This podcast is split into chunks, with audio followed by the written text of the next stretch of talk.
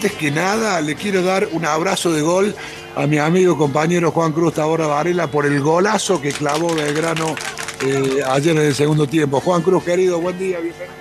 Hola César, ¿qué haces? Buen día para vos, gracias por ese abrazo, te lo devuelvo. Terrible el golazo de Ulises Sánchez, qué hermoso, ¿no? Dos pibes del club, ¿no? Barinaga desbordando por derecha, el 4, los pasó a tres, lo dejó tirado en el piso, le dio el paso a Sánchez, le clavó al ángulo, qué lindo, qué lindo, cómo lo disfruté ayer. No, no lo podía creer. Sí, sí, sí, fue maravilloso, fue maravilloso. Porque son esas cosas que habitualmente no nos salen, ¿no? No, claro, exactamente. Jugada y va a tirar de afuera el área, todo eso, seguro que va afuera. Claro, por supuesto. por supuesto. que peguen el palo, no, cómo la, la alegría que me dio. Sí, sí, sí, Así como te digo eso, te digo lo otro. Eh, eh, es un ejemplo de raro de cómo ganar jugando tan mal, porque la verdad es que después que hizo el gol siguió jugando mal, ¿verdad? Sí, sí, de todos modos yo eh, estoy de acuerdo con vos. En general es Belgrano y la B Nacional es horrible, hay que reconocerlo. Son patadas, o sea, nadie busca jugar el fútbol, sino más bien impedir que el otro juegue el fútbol, ¿no? No obstante eso, como en términos positivos digo, se nota ya la mano de Farre, al menos un poquito más ordenado el equipo, vos sabés dónde se para cada uno. comparado con lo que era Orfila, me quedo con este Belgrano mil veces, ¿no? Pero, por supuesto, como decías vos, la B Nacional es muy difícil de soportarla, ¿eh? Porque se juega muy mal el fútbol. Bueno, después del exitazo de la saga de las locas y criminales aventuras de, de Josecito, de José López Rega, llega eh, a partir eh, de hoy, primer capítulo, estreno, las insípidas, olvidables y traumáticas aventuras de la niña Estelita Isabel Perón. Juan querido, gustazo arrancar esta nueva saga contigo. Largamos entonces con las insípidas, olvidables y traumáticas aventuras de la niña Estelita, que efectivamente no se trata de otra persona de que de María Estela Martínez Cartas. Y así como terminamos la serie de López Rega en el día en que se cumplió un aniversario de su muerte, comenzamos hoy las insípidas, olvidables y traumáticas aventuras de la niña Estelita, hoy que se cumple un aniversario de la vez que asumió la presidencia de la nación y se convirtió en la primera mujer en todo el mundo en gobernar un país. Un día como hoy, un 30 de junio de 1974, hace 47 años, la riojana se convertía en la primera presidente mujer de la historia a nivel mundial y se convertía en la primera riojana. Tan solo dos riojanes, si se quiere, gobernaron este país. La primera fue ella. Y fue la única persona. ¿Cómo? Qué buen dato, no lo tenía. Claro, sí, sí, sí, fue. Y además fue la única persona que presidió este país y tuvo dos nombres.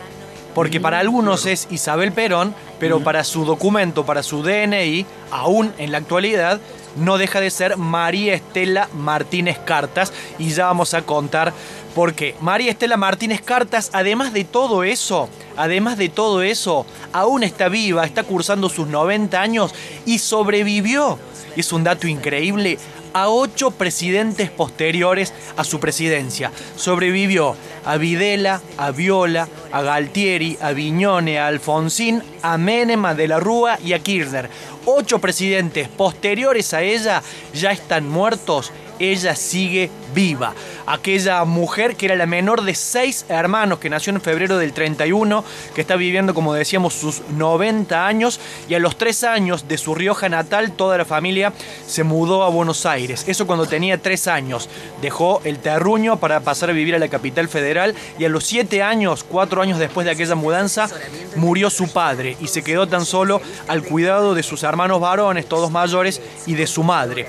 Siempre fue una niña introvertida, silenciosa, que desde pequeña comenzó a tocar el piano y de la cual se tienen muy pocos registros, al punto tal que no está confirmado que quien fue la primera presidenta de este país haya terminado la secundaria. Nunca se pudo acceder a un documento que atestiguara que efectivamente María Estela o Isabelita hubiera terminado la secundaria. Tampoco se le conoció ningún novio en aquella adolescencia que era fundamentalmente muy silenciosa, muy para adentro. No se le conoció ningún novio y tampoco se supo muy bien por qué a los 17 años, siendo una niña prácticamente en aquella, en aquella época, a los 17 años se fue de la casa para nunca más volver ni tener ningún tipo de relación con toda su familia, ni con su madre, ni con sus hermanos, ni con sus cuñadas, ni con sus sobrinos. Estamos hablando de una mujer que fue presidenta sin pasado, sin hermanos, sin padre, sin madre, sin pasado. ¿Cuál habría sido la razón para que la niña Estelita de apenas 17 años se hubiera ido de la casa? Algunos dicen que la exigencia de sus hermanos para que trabajara cuando apenas tenía 16, 17 años. Algunos dicen que es eso. Otros dicen que la huida de su casa para nunca más volver era por las críticas que recibía de su madre y de sus hermanos varones, porque ya tenía inclinaciones como bailarina. Esas son dos de las versiones que circulan. Algunos dicen que hay alguna versión oculta, nunca develada, que explica la razón por la cual la niña Estelita se fue de su casa tan temprano. Pero lo que importa acá es, ¿y a dónde se fue la niña Estelita con 17 años? Y el lugar en donde va a parar va a explicar buena parte del desarrollo de su vida personal y fundamentalmente de la vida política y espiritual de este país. Porque fue a parar a los brazos de una pareja una pareja que va, un matrimonio que va a marcar para siempre su vida, la vida de Isabelita. El matrimonio Cresto Gómez. El matrimonio conformado por José Cresto e Isabel Gómez. Ahí tenemos una clave. ¿Por qué la niña Estelita, María Estela, deja de llamarse María Estela para convertirse en Isabelita? Porque toma el nombre de su madre adoptiva, quien ella le dice madrina, Isabel Gómez. ¿Y cuál era el perfil de José Cresto e Isabel Gómez? Eran espiritistas. Eso explica el devenir de Isabelita, que siendo una niña de 17, 18 años, comienza a participar en los trances y códigos de sonidos para conectarse con los fantasmas que llevaban adelante Cresto e Isabel Gómez. Cresto e Isabel Gómez la adoptaron como una hija y además de eh, introducirle el término a los temas de la magia negra, le permitieron a Isabelita algo que no le permitían en la casa sus hermanos y su madre, que era profundizar la danza, y ahí Isabelita se convirtió en una bailarina con cierto recorrido y cierta formación. Participó en escuelas, viajó por todo el país y se convirtió en trabajadora de bailarina, es decir, trabajaba como bailarina, a tal punto que en 1953 la contrató una compañía de danzas españolas y, bailaba y le pagaban a partir de su trabajo en la compañía y tuvo su primer viaje al exterior. Bailarina profesional, digamos. Bailarina profesional. Completamente. La contrató una, una compañía de, bailarinas españolas y ya le ofrecieron un primer trabajo profesional y en el extranjero, en 1953, se, se va a Montevideo. 1953 vive durante un tiempo en, una pensión allí en la calle 17 de, 18 de julio, que es la calle principal de Montevideo, junto con otras compañeras. Y tengan bien presente la fecha, 1953 se va del país se va del país en 1953. Cuando vuelva muchos años después, ya no será bailarina, ya no se llamará María Estela Martínez Cartas. 1953. Siempre modosita, siempre callada, siempre introvertida. Trabajó en esa compañía de baile español allí en Uruguay, pero al poco tiempo se desprendió. Nunca supo, se supo bien por qué. Y desde entonces comenzó a deambular 11 años van a pasar para que retorne al país en papel de la enviada del líder. ¿Qué pasó en el medio?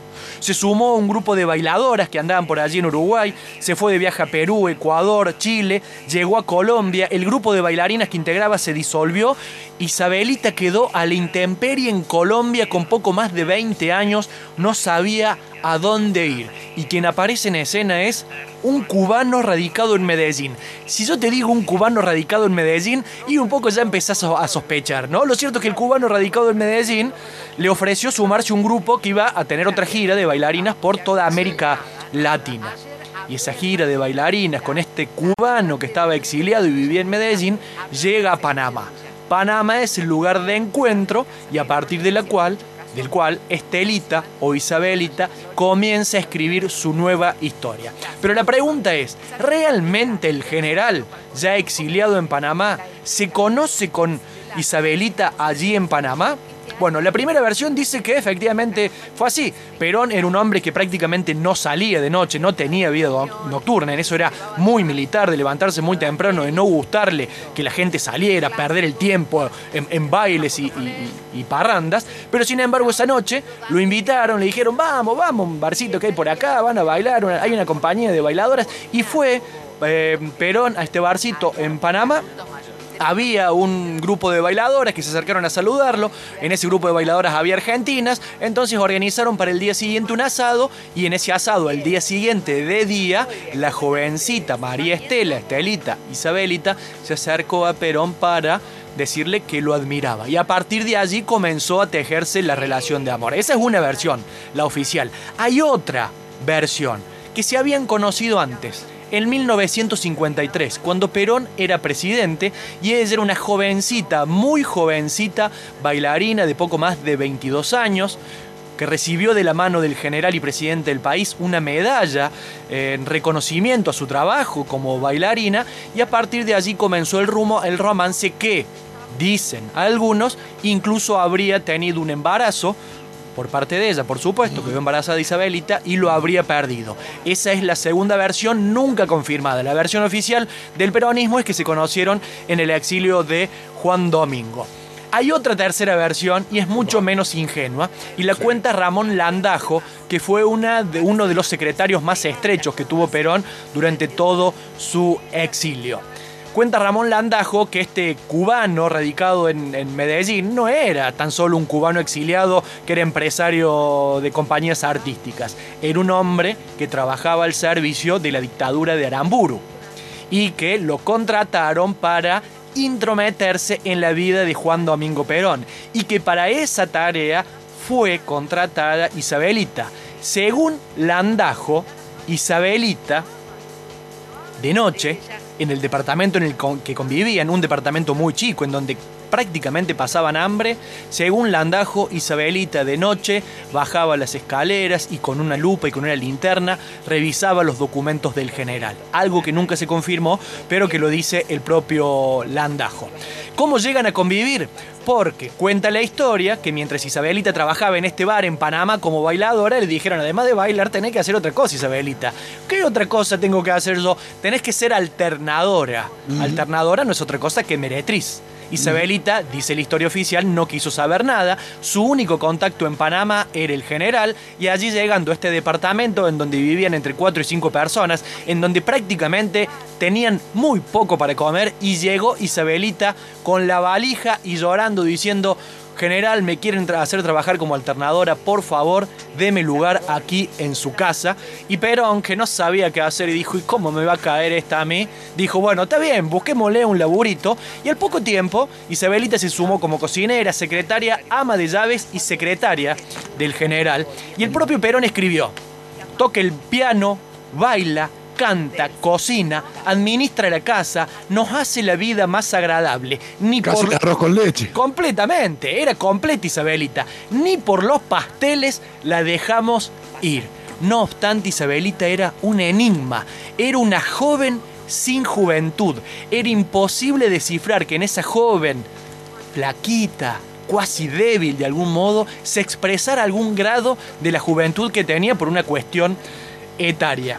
Como te digo, y según Landajo, Isabelita era una especie de espía que incluso tenía, según Landajo, contactos con la embajada argentina en Panamá. El propio Perón, dice Landajo, empezó a sospechar y le empezó a hacer vigilar con sus choferes y con sus secretarios. E incluso, y esto es bien del propio Perón, a través de Isabelita hacía llegar versiones falsas a la Argentina. Es decir, la utilizaba a Isabelita como espía, sabiendo que era espía, y le daba información que no era correcta. Entonces llegaba a la Argentina información sobre Perón que no era verdad. La historia sigue y dice que Isabel en algún momento, cuando le brotó el amor, le confesó todo a Perón, le confesó que efectivamente ella había llegado a su vida como una espía y que estaba arrepentida y que estaba enamorada y que el propio Juan Domingo la habría perdonado. ¿Cómo se hizo público el romance? Esto forma parte también de un lindo capítulo de la película. Perón y sus adláteres allí en el exilio la pasaban realmente mal y necesitaban dinero de algunos colaboradores para poder sobrevivir. Uno de los que ponía el dinero, que un poco se había cansado, vio la posibilidad de vender una exclusiva a una revista cubana, Bohemia, una foto exclusiva contando que Perón tenía nueva novia y le sacó una foto Isabelita haciendo los fideos en el departamento de Perón lo publicó en la revista, ganó unos mangos y así el mundo supo que el líder expatriado de este país había vuelto a enamorarse. No era el primer amor desde que Perón había dejado la República Argentina. Previo a eso, Perón había conocido a Eleanor Friedman, una estadounidense de 27 años que partía a la Tierra, con quien habían tenido una linda aventura amorosa Juan Domingo antes de la llegada de Isabelita. Con Isabelita se empezaron a convivir, pero en aquel tiempo volvió a aparecer Eleanor estadounidense que fue a visitarlo el general y tuvieron, parece, alguna historia por allí. Isabelita se enteró, se enojó muchísimo y Juan Domingo tuvo que pedir perdón. Pero el amor no es tan simple, César. Nunca es simple el amor, siempre tiene algún opositor. ¿Quién fue el primer opositor al romance, al idilio entre Perón e Isabelita? Un clásico del peronismo, Arturo Jaureche. Sí, ustedes se lo imaginan a Arturo Jaureche preocupándose por estas cuestiones mientras tenía que pensar cómo salvar la patria. Escribió Jaureche, Perón fue siempre un hombre de costumbres morigeradas, pero ahora está vinculado íntimamente a una dama de muy baja extracción moral, escribió Jaureche. Por respeto a quien ocupó ese lugar en el pasado y es insustituible, y hable de Eva por supuesto, Perón debiera separarse, dice el moralino Arturo Jaureche, que no entendía nada del amor. Lo cierto es que a Perón no le importó lo que dijera Jaureche y lo que dijeran otros, el amor continuó, la convivencia también, y a partir de ahí no solo Isabelita fue el amor, no solo fue la convivencia, Isabelita se convirtió para Perón en su gran excusa.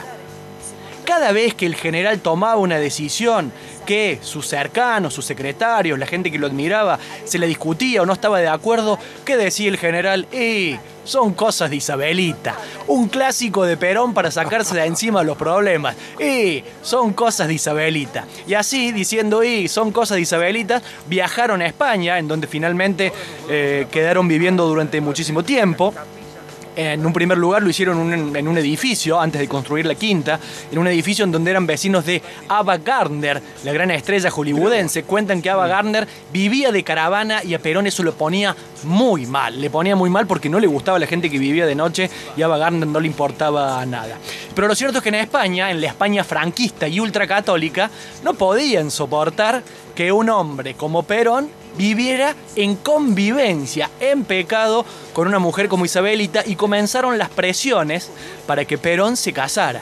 No se casó porque él quisiera, se casó porque la España de Franco y fundamentalmente Pilar Franco, muy amiga de Isabelita, la hermana del generalísimo, entre comillas por supuesto, comenzaron a obligar a la pareja para que se casaran. Cuentan que en aquellos días de previos al casamiento Isabelita pasaba de los nervios a la, felicidad, de las indecisiones y el aislamiento a decirle al personal que le dijeran señora, pasaba de un nivel, un estado de ánimo al otro, así en cuestión de segundos. Y Perón decide, bueno, nos casemos. Y vino Landajo, su secretario, y le dijo, pero Perón, ¿qué va a hacer? ¿Si va a casar con esta? Y bueno, Ramón, le dijo Perón, me obligaron, mijo. Y Perón se tuvo que casar en la España franquista. Ah, muy buena, muy bueno el primer capítulo, Juan. Primer episodio espectacular eh, de esta nueva saga, esta nueva entrega, que son las insípidas, olvidables y traumáticas aventuras de la niña Estelita, próximo miércoles, segundo capítulo. Así es, por supuesto. Te mando un abrazo, Juan, gracias. Mira quién habla.